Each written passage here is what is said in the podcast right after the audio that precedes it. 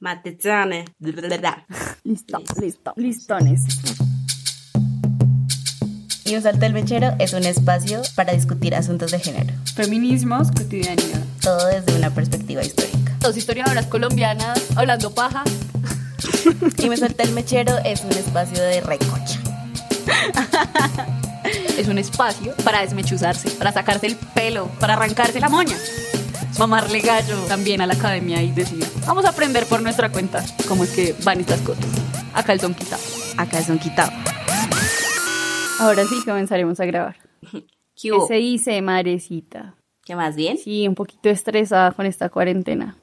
Hoy, después de un mes y como cinco días que llevo de cuarentena, recibí el sol.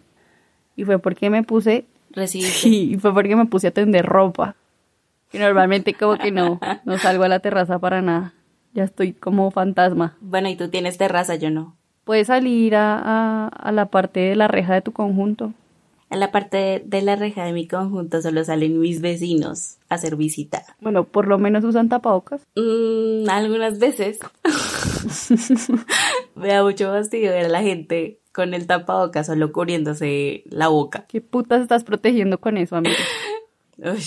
Tengo una ventaja y es que Pero uso bueno. gafas, entonces me pongo el tapabocas y las gafas me cubren los ojos. Ay, las ventajas de los miopes. Será lo único que se me meterá en este en esta cuarentena. ¿No se te empañan? Sí, es una mierda. O sea, o me muero por el virus o no veo. ¿Cómo estás? Bien, bien, bien. Esta experiencia ha sido en parte estresante, pero en parte también como que me ha servido para hacer una catarsis Catarsis de... creativa, digo yo. He hecho muchas cosas que hacía mucho quería hacer, pero lo había postergado porque no había tiempo de hacerlas. Por ese lado ha sido algo positivo. ¿Y tú? ¿Cómo va tu cuarentena? Pues mi cuarentena va bastante mal. ¿Por qué? No sé, digamos que hay unos días que son buenos, hay unos días que son como meh, otros días que son como maldita sea, quiero llorar y acurrucarme aquí en esta maldita capa y no despertar jamás. Pero han habido días últimamente que han sido muy productivos. Creo que también ha sido como el apoyo, como no sé, familiar, de amigos, que en parte ayuda a sobrellevar todas estas cosas. Sí, eso es súper importante. Sí, entonces en vista de que estamos aquí grabando alejadamente, vamos a tener algunos errores técnicos por ahí. Hoy sacrificaremos un poco la calidad con tal que este episodio llegue a ustedes. De pronto no tenemos los micrófonos potentes que nos gustaría. De pronto sacrificaremos también un poco la jocosidad que nos caracteriza por hablar de un tema que es completamente serio y que nos afecta a todos, todas y todos. Hablando de, de todo lo que conllevó esta cuarentena en lo que se refiere a la parte social, ¿no? Fue como un golpe para Colombia, pero que al mismo tiempo visibilizó muchas desigualdades que ya estaban presentes y a las que no se les puso atención, incluso antes de la cuarentena. Sí, claro.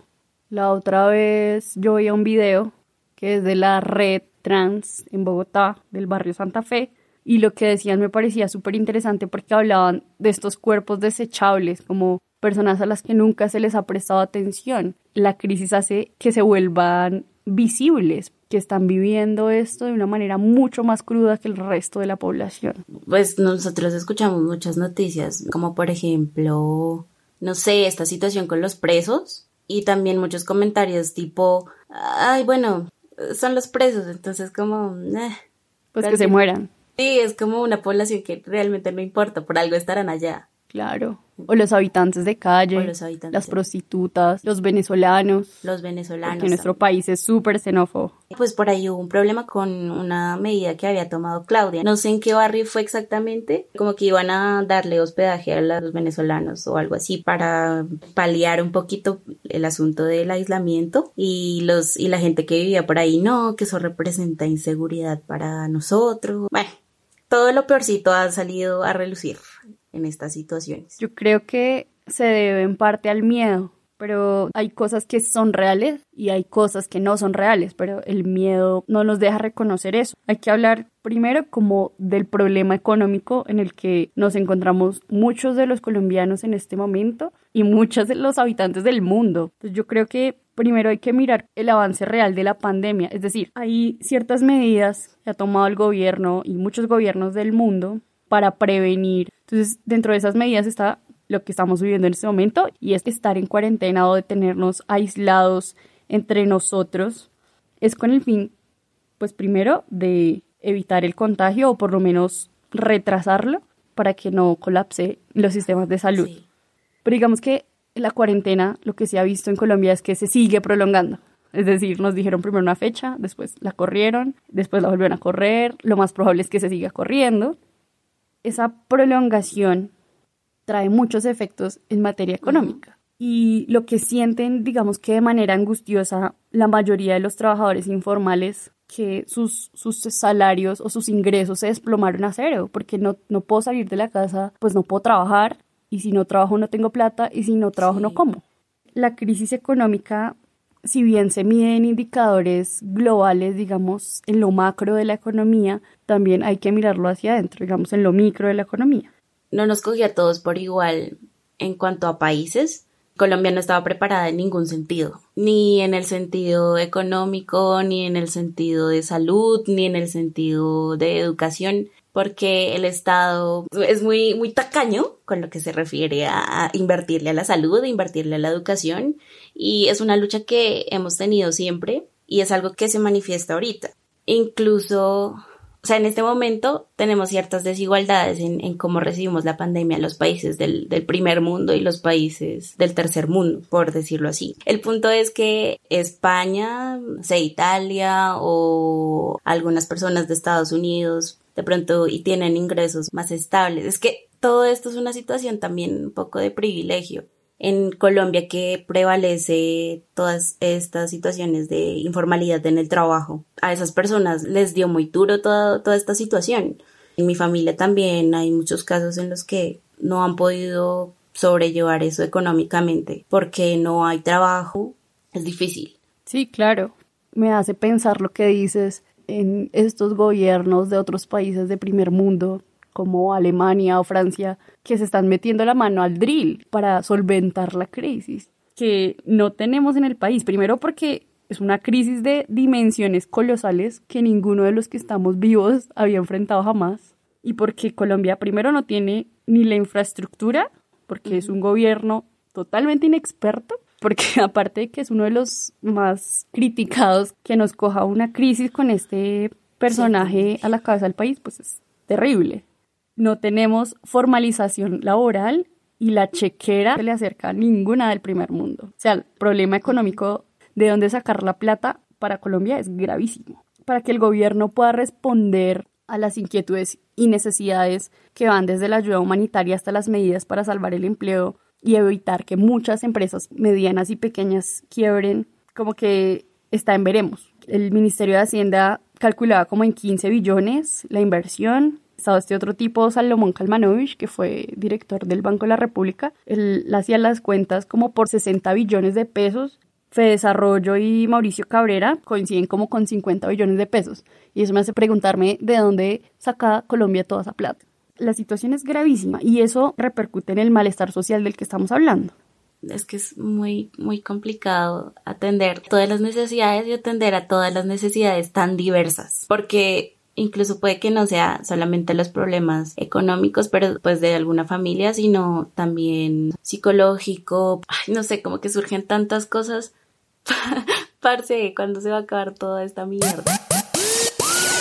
O sea, no solamente esas, esas, digamos, esas complicaciones psicológicas vienen a raíz de los problemas económicos, que sí son definitivamente un detonante, sino que a todos nos afecta de alguna manera en nuestro estado mental y emocional. Pues obvio en distintas medidas. Y creo que hay poblaciones que son más vulnerables a, a, a esas sacudidas psicológicas que otras. Claro, por ejemplo, yo estoy consciente de que estoy en una situación privilegiada el hecho de que, no sé, algunas, algunos familiares estén mirando cómo van a hacer para cuidar a sus hijos, por ejemplo, porque no hay trabajo, pues yo creo que debe ser una situación muy asfixiante, se refiere a, a sus emociones, a su estado psicológico, y creo que también es, es, algo a lo que tenemos que ponerle eh, mucha atención y todas estas enfermedades que se van a desarrollar a raíz de todo esto. No solo, no solo la cuestión económica afecta, sino como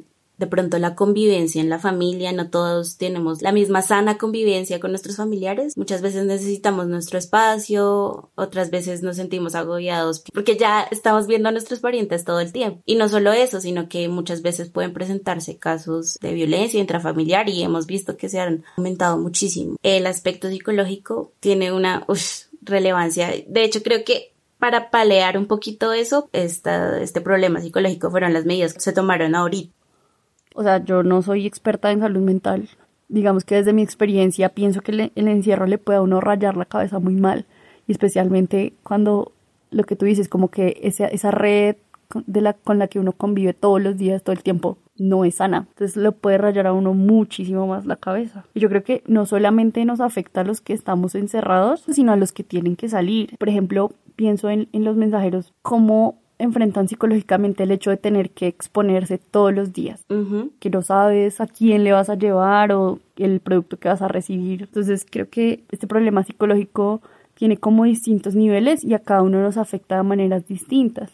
Y eso también me hace pensar en que no solamente nos afecta a nosotros, digamos que como, como población en general, sino que me hace pensar en el personal de salud. Uf, no, yo creo que debe ser muy estresante, o sea, tienes que responder en, en tu trabajo pero al mismo tiempo tener cuidado, pero al mismo tiempo las condiciones en las que tienen al personal de salud pues no son las mejores en cuanto a su indumentaria, sus dotaciones, no son las mejores. Y definitivamente tampoco la gente ha reaccionado bien ante cercanos que, que trabajan en el sector de la salud, porque también vemos como mucho rechazo de la gente por estas personas llegando a su casa, se han, se han denunciado casos de exclusión, discriminación por trabajar en el sector de la salud porque se considera que es un riesgo de contagio. Yo creo que obedece al miedo a la ansiedad que todos estamos viviendo y al estrés al que estamos sometidos en este momento. Creo que dos causantes como muy importantes son la, digamos, la saturación de información como la sobreinformación. Por ejemplo, mi mamá o mi abuela están todo el día en las noticias. Yo no tolero ver noticias. A mí eso me agobia. O por el otro lado, la desinformación. Como personas que se desentienden de, de la realidad, como que son negacionistas de lo que pasa. Pues sí, a mí, de hecho, a mí también como que me afectó un poco esa sobreinformación. Mi mamá también está súper pendiente de las noticias. Una vez le dije, no, no, ¿sabes qué? Apaga las noticias. Y tuvimos una discusión ahí y ella como, ay, pues que las noticias. Y yo, pues me voy a comer arriba. y ya. Entonces. Pues me voy. Es que uno no sabe cómo controlar eso porque en definitiva, digamos, tú estás en redes sociales, siempre te van a aparecer fake news o te van a aparecer cosas alarmantes. Como que lidiar un poco con eso es, es confuso. Lo que yo me he propuesto es ponerme como horarios, o sea, ya después de que yo esté como una hora en el celular, pues durante el día, ¿no? Como que cumpla una hora en el celular en Twitter, es como, no, ya no más.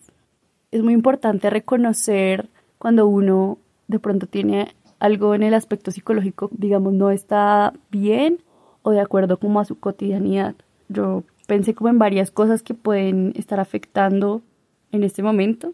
El miedo y la paranoia, creo que es importante pensarnos de pronto esas ideas irracionales que a veces tenemos y es, es eso del sobredimensionar el problema, la pérdida de la rutina. Todos tuvimos un descontrol ahí en todas nuestras actividades y eso tiene un impacto como en nuestros ritmos de sueño y de alimentación que uno debería procurar como regular un poco más. Me ha costado todo el mes y me cuesta, a veces como que me levanto muy tarde y es como, no, yo me quería levantar más temprano o me acuesto muy tarde. Como que en todos los miembros de una familia se, se vive también distinto, ¿no? No, no, no es lo mismo una persona que pues está habituada a su trabajo a un niño.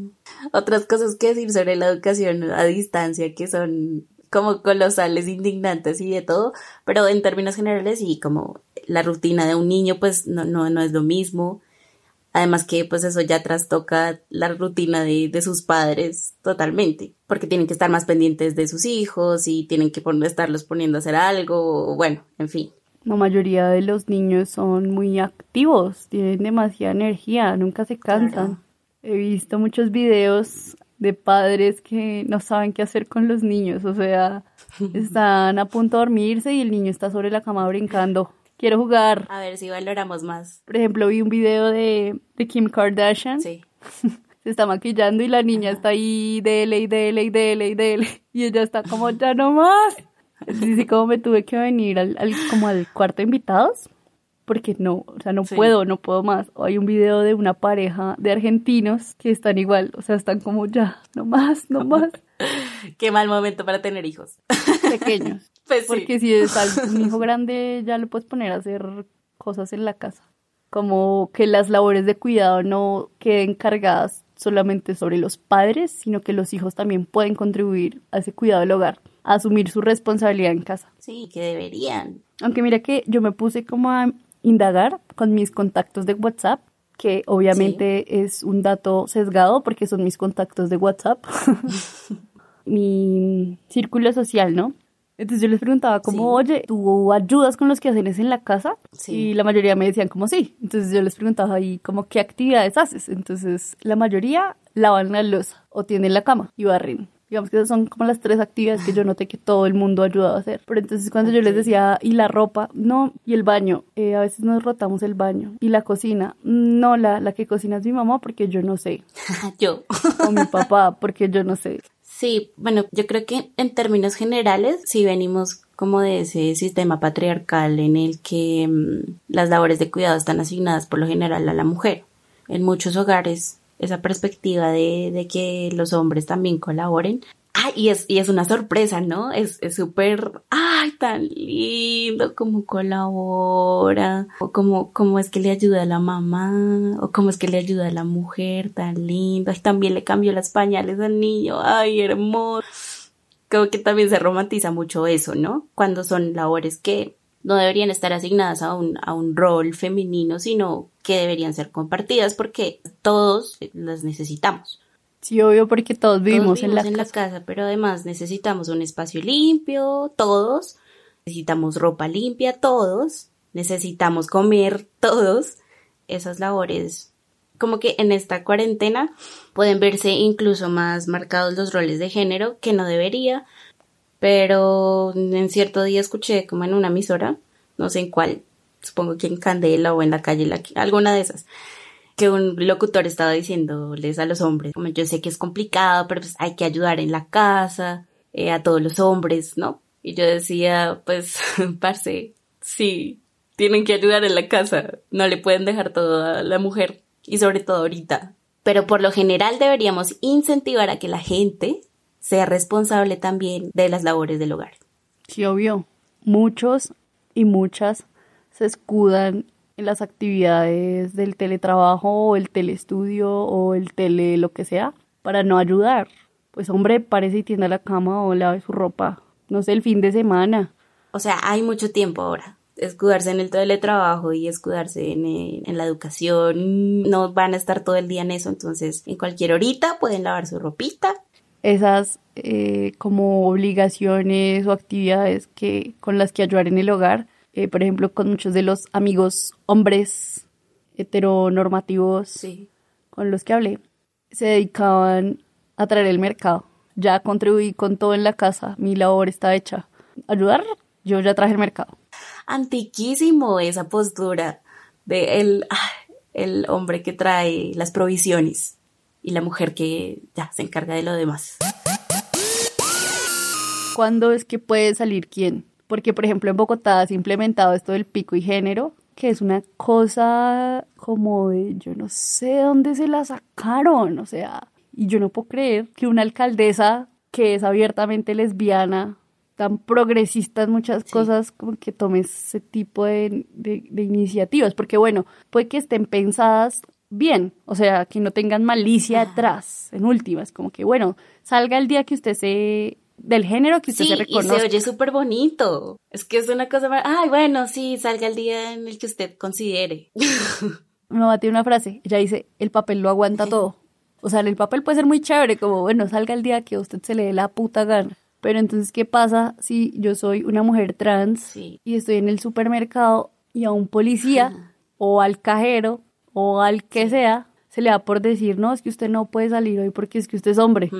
¿Usted quién es para venirme a decir yo que De soy? hecho, creo que hay una ignorancia absoluta de cómo los colombianos conciben toda esta cuestión de la diversidad y las cuestiones de género. Obviamente toda esta situación del pico y género se iba a presentar para cuestión de discriminación y de, mm, ay, amigo o amiga, no puedes entrar al establecimiento porque hoy no es tu día. Uno dice, pues, parce, malditas palabras bonitas que en realidad no funcionan para nada porque no están haciendo valer mis derechos y mi identidad.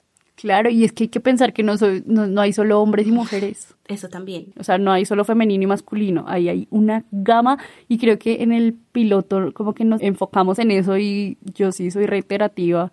Hay gente que ni siquiera quiere tener un género, o sea, y porque digamos este tipo de, de, medidas en los pueblos cercanos a Bogotá, eh, la iniciativa que han tomado y es con la cédula. Es más equitativa. Claro, no me importa usted es hombre, mujer, mico, burro, azul, café. Me importa, es un puto número con el que termina su cédula. creo que fue una forma fácil y porque, de hecho, en Bogotá creo que deben estar saliendo mucho más a menudo. Eh, o sea, hablar de aislamiento, pues sí, pero de todas formas la gente creo que sale a menudo a comprar cosas, no sé, pero el hecho de que, no sé, se pueda salir los, eh, yo puedo salir en la semana lunes, miércoles y viernes, pues ya, o sea, son más días, mientras que el pico y cédula solamente es un día en la semana que una persona. Pero, por ejemplo, en Mosquera sales dos días a la semana. En Bogotá se podría poner tres días a la semana en una cédula. O sea, yo no le veo problema a eso. O sea, no me parece tan problemático como decirle a alguien que salga el lunes porque es mujer yo creo que también fue algo más fácil para lidiar con todo eso, porque también hay que entender que Bogotá es una ciudad muy grande. Estar controlando a la gente, como muéstreme su cédula, muéstreme su cédula, pues definitivamente no sé qué tan primordial sea eso, que los, que los policías estén controlando las cédulas. Es más fácil como guiarse por el género, en cierto sentido. Creo que fue una medida facilista, en definitiva y que es difícil controlar a la gente. Es problemática, por supuesto. Ya he visto varias denuncias de, gente que ha sido como, por favor, sálgase del establecimiento porque usted no corresponde con el género del día de hoy. Pero de todas formas, creo que también hay que ver qué otra medida podría utilizarse para controlar a la gente en una ciudad como Bogotá. ¿Has visto cómo controlan a la gente en China o en Corea? No. Obviamente tienen tecnologías eh, que nos llevan años luz. Obviamente. Pero lo que hacen es controlarte por todo el sistema de cámaras y de reconocimiento facial que está conectado con la policía y con bueno, sistemas de datos muy, muy grandes, muy poderosos. Pero también te controlan, bueno, primero por el documento de identidad, que lo tienes que presentar absolutamente para todo lo que vayas a hacer, todas las transacciones etcétera, pero también por tu teléfono móvil. Tienen tu ubicación en tiempo real y tienen tu historial de ubicación. Entonces, por ejemplo, si tú tienes o estuviste en contacto cercano con una persona que hubiese dado positivo para coronavirus, te dan un código QR con determinado color, que eso les ha ayudado a mirar quién puede ser un posible caso, etcétera, etcétera. Obviamente estamos muy lejos de ese aparataje. hay sistemas en el mundo que lo, lo usan. Y pues en medio de como toda esta cuestión sobre los roles de género y sobre el género y sobre el pico y género, otra de las cosas que preocupa mucho son las situaciones de violencia intrafamiliar.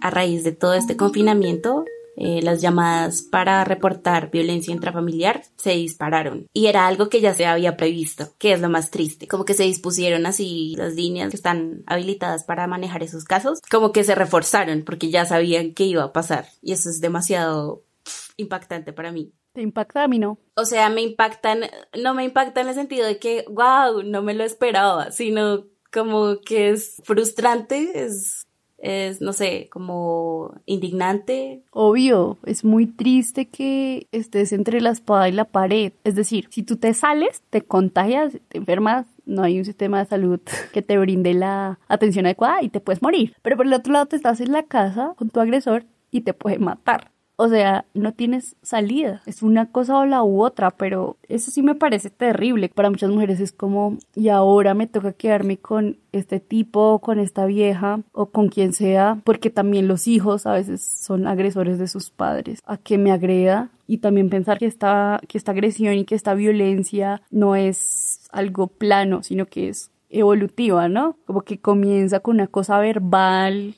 que te empieza a afectar de manera psicológica y emocional, pero que con el tiempo se va a transmitir a una violencia económica y física, incluso la muerte. Sigue escalando y sigue escalando y toma dimensiones difíciles de manejar. Es un asunto bastante crítico.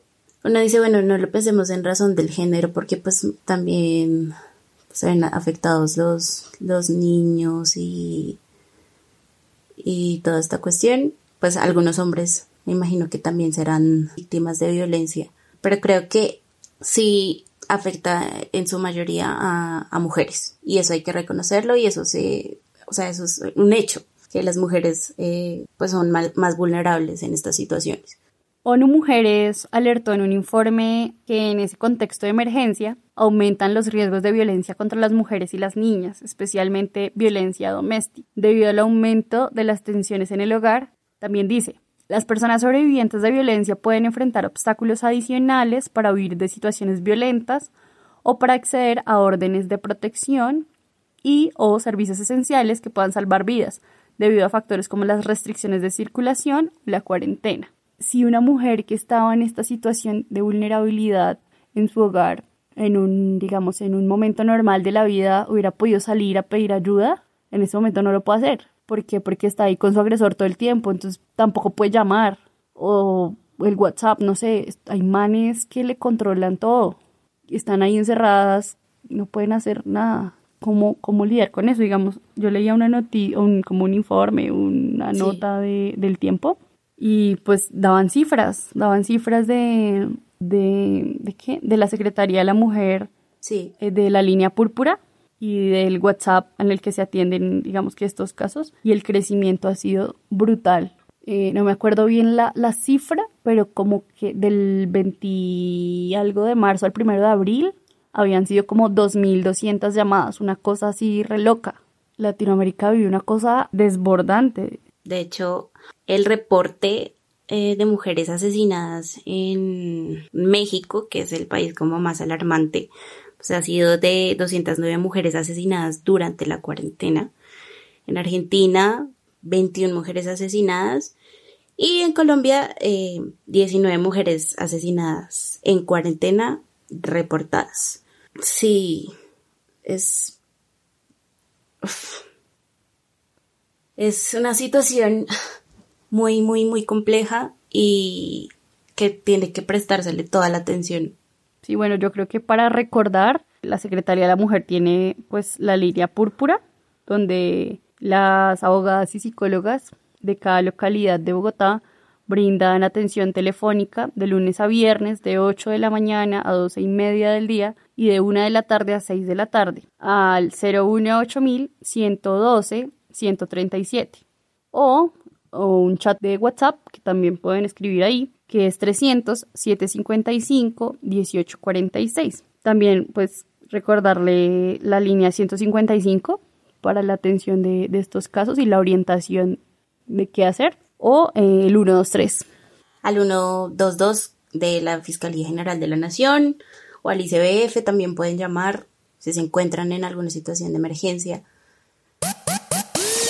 eh, yo creo que también un tema al que a muchos se nos ha complicado es el amor en los tiempos del coronavirus.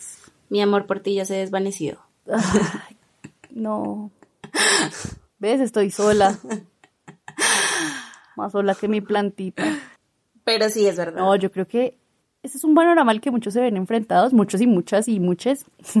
Para mí es difícil estar lejos de mis seres queridos y de las personas a las que amo porque yo soy mucho del contacto físico, ¿sí? me gusta como abrazar y darle besos. Entonces para mí es difícil estar lejos porque para mí es difícil una relación a distancia. Así, a distancia.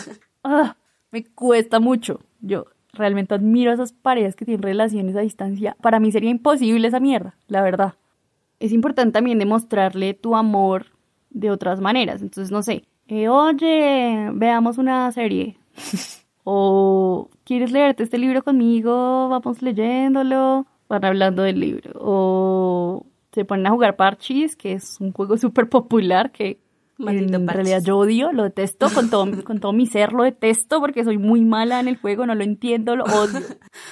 O jugar uno, a mí me gusta. Uno sí me gustó mucho jugarlo online, es muy divertido. Ajá.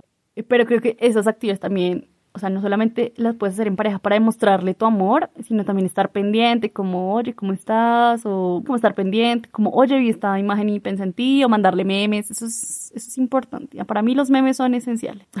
Pero creo que también hay que fortalecer otros lazos, como los amigos. Por ejemplo, yo cumplí años en cuarentena. ¡Feliz cumpleaños, Hace-! Gracias. Hace ocho días. Y fue, fue muy bonito. Yo pensé que mi cumpleaños iba a ser muy triste, muy solo, como muy apagado, la verdad. Pero no, fue un cumpleaños que me sorprendió. Me llegaron regalos a la casa. Eso jamás me lo esperé. Mucha comida, me hicieron feliz. Gracias a todos los amo, los que me dieron amor. Fue, fue muy lindo. Me cantaron el cumpleaños por, por videollamada. Pero entonces me refiero a eso, como a fortalecer los lazos, no solamente, digamos, con la pareja, que sí es importante, sino con los amigos y A mí familiares. me ha costado mucho eso, porque para mí, como esta, esta cuarentena, no sé, como de aislamiento, tanto social como emocional con las personas. O sea, es una cosa que sí me ha costado muchísimo. Hablar de, hablar con las personas, incluso con mi familia. Ahora todo tiene sentido. ¿Por qué no te hablo? Nuestra relación es estrictamente laboral. Ojalá eso nos diera plata. Pero sí, yo no me esfuerzo para nada, tengo que reconocerlo. Prefiero quedarme. Sí, yo sé. Está muy mal. De pronto no con la familia, porque, ay, bueno, a veces Sí. uno no tiene una buena relación con la familia. Sí. Y eso es entendible. Pero con, como con la familia que uno elige, que son los amigos, yo creo que sí, no, no, no hay que alejarse tanto. Como que hay amigos muy intensos que, que me hacen recordar que, que pues soy parte de algo y que me quieren. Y eso también es bonito, como sentirse querido y que se interesa también por cómo Sí, está uno. Pues bueno, digamos que más allá de contacto a mis amigos, pues sí trato como de estar pendiente de cómo stalkearlos y ver qué les preocupa. Pues Y los que no publican nada. yo sé, Ah, dígame yo usted cómo hace. sé, yo sé. Porque no solo se trata de un lado, que una persona esté pendiente, pregunte, no sé qué, sino que tiene que ser como correspondido Bueno, también. Estén pendientes de sus amigos, amigues. Sí, obviamente. Yo creo que también hay muchas como necesidades, no solamente emocionales, sino físicas. Necesitamos sexo. humanos. Mucho. Por favor, el mundo necesita más. Sexo con protección. Hay como, como tres panoramas en esto, ¿no? O bueno, no sé cuántos panoramas, muchos habrán, pero creo que uno es como las personas Maravilloso que- que mundo. están en pareja. Pues es que depende. Porque si estás como en el primer año, o sea, bueno, si son novios y están pasando la cuarentena juntos, eso es un idilio. El- la cosa sexual debe funcionar a la maravilla. Que supongo que es diferente allá las parejas que llevan más tiempo conviviendo juntos, que ya como que la libido baja un poco, ya... ah, ah, ya los que están casados o con hijos o con hijos chiquitos, ya los que tienen hijos más grandes, o sea, esos, esos novatos son los que más están disfrutando en este momento la cuarentena al nivel sexual. No sé, en convivencia debe ser un poco más complicada, pero en ese nivel debe ser mucho más chévere. Estábamos los que Pues- estamos solos, eh, pues obvio con nuestras familias, pero no en el plano sexual. Entonces nos toca conformarnos con los medios virtuales. La tecnología, tecnología. el sexting. ¿Cómo? ¿Qué piensas del sexting? ¿Yo? ¿Has practicado sexting? No, amiga, no lo he hecho porque no, no me emociona, la verdad, el asunto. Yo soy muy buena hablando, pero realmente no es como que yo diga, "Ush". aparte las manes son re X mandando fotos, güey. O sea, no, no me prenden, no me generan nada, entonces tampoco le apuesto a eso. Creo que me va mejor masturbándome. Sexting y más. Pero puedes no. hacer ambas cosas. no, Sí, no, yo creo que sí. Bueno, conmigo no funciona. Conmigo sí funciona. Claro que es que cuando yo tomo la iniciativa, porque a veces como que cuando me escriben a mí, toman la iniciativa, es como, ah, ay, Ajá. sí, estoy caliente. Y, y estoy, no sé, sentada mirando Friends, cualquier marica. Y, ay, sí, sí, sí, super hot. Nada, que, que la cosa también debe ser como cuando uno Pues, esté muy cachondo. Sí, de pronto, y, y como que hacer co- coincidir el, el mood, el sentimiento, el feeling en ese momento con la pareja, pues Es una opción que, que muchos, muchas, muchas podemos explorar una forma también de sexualidad. Claro, claro que sí. que O sea, el hecho de que no me funcione a mí no quiere decir que no le funcione a, no sé, no te funcione a ti o no le funcione a Menganito, Sutanito.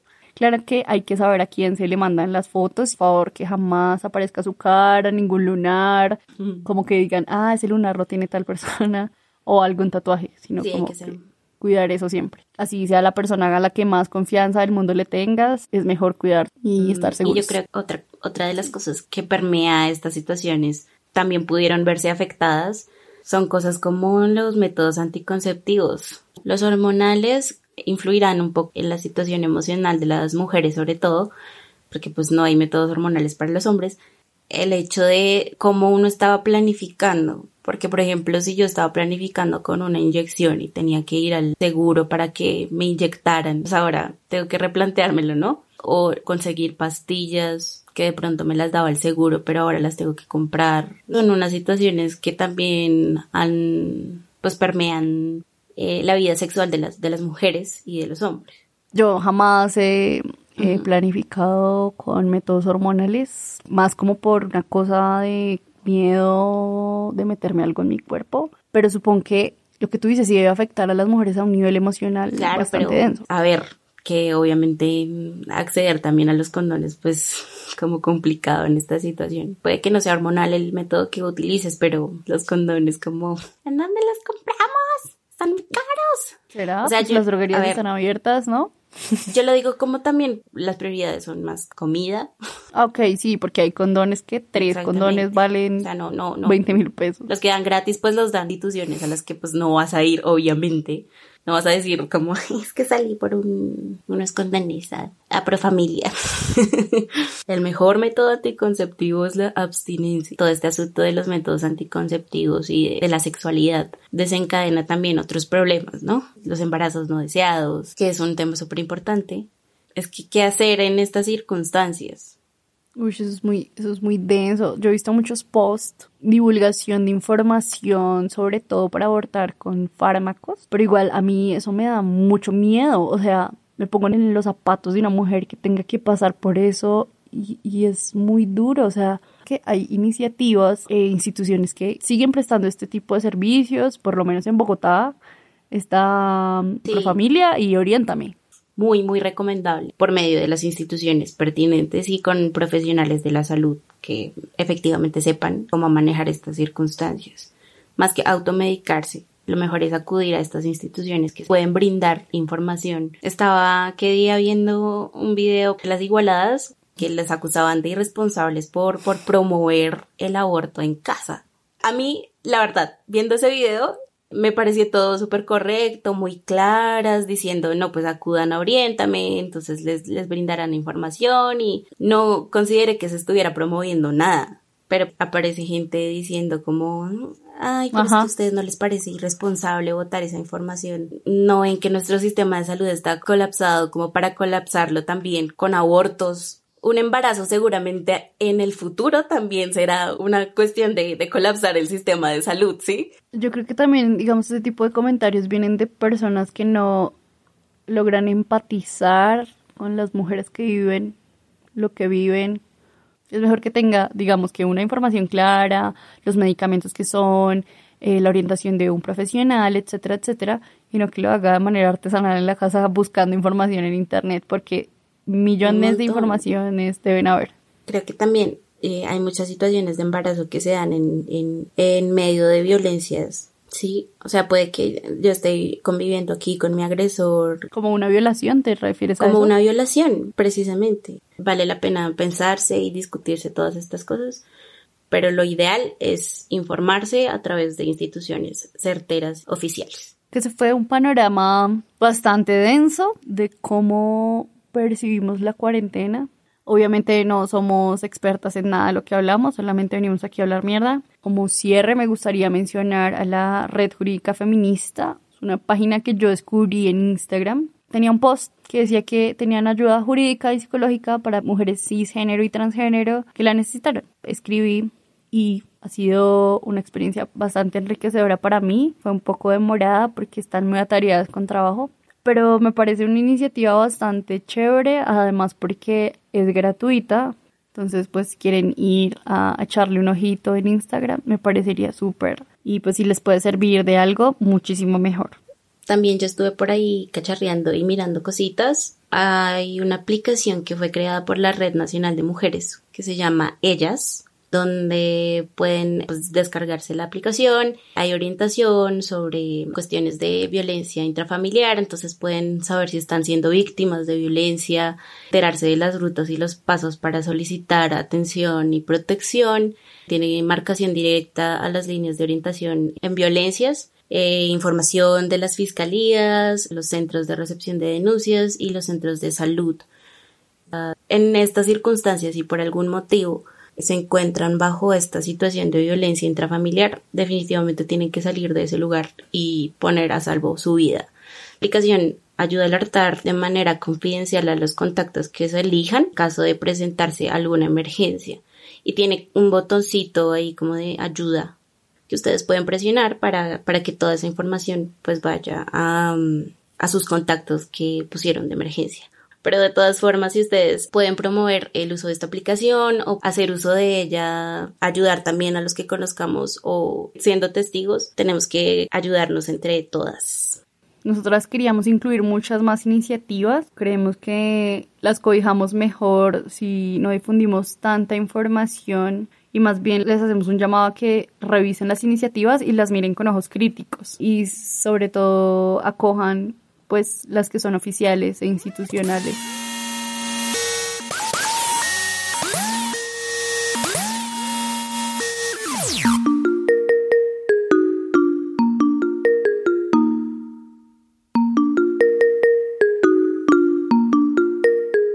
Por otro lado, hoy no tenemos desmechuse porque lo que queremos es que todos en ese momento sean protagonistas de esta historia y que se la guerreren con toda, así sea desde la casa haciéndole frente, pero pues es la única oportunidad que tenemos de salvar el mundo desde el sofá, así que pues bueno, palomitas y Netflix. Palomitas y Netflix. Vamos a hacer maratón de Avatar. Sí, o búsquense peliculitas por ahí en YouTube, si no tienen Netflix. Bueno, todo en esta era digital es posible. Sí. No a la piratería.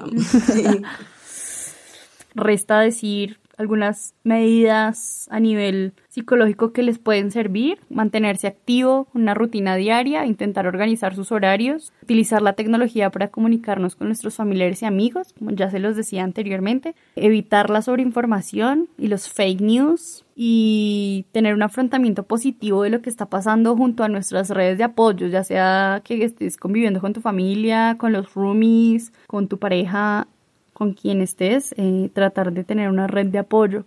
Y si estás solo, pues por los medios virtuales. Y pues medidas de prevención que creo que ya todos sabemos, lavarnos las manos, cuando tosamos, pues usar el antebrazo, mantener un metro de distancia entre nosotros y otras personas, no estar en eventos masivos y utilizar gel antibacterial, tapabocas. Y pues si tiene usted algún síntoma, o haberse expuesto a situaciones de riesgo, lo mejor es tomar medidas de cuarentena y contactar a los servicios de salud. Pues esto último para no contagiar a terceros y como medida preventiva para no saturar los sistemas de salud. Recordemos que de esta salimos juntos. Bueno, nada, Eh. pueden seguirnos en nuestras redes sociales, Instagram como y me solté el mechero y en Twitter como me solté el mechero. A mí pueden seguirme en Twitter o en Instagram como Mujer Porcelana. Y a mí, Tati, pueden seguirme como Tatiana Raya al Piso Ari con Y. Les mandamos Un un abrazo. abrazo, sororo. Listo, listo, listones. Queremos agradecer al productor de audio Diego Rojas, quien es el compositor de los temas de entrada y presentación, cortina y ráfaga del podcast. Pueden ponerse en contacto con él a través del correo electrónico colectivoecoartc.gmail.com. Nos vemos en la próxima. Ah, no, Chao, esa es tu línea, dila, dila tú. Que nos vemos en la Nos próxima. vemos en la próxima. no mentiras, no tanto, pero sí. Nos vemos en la próxima. Bye chao. bye.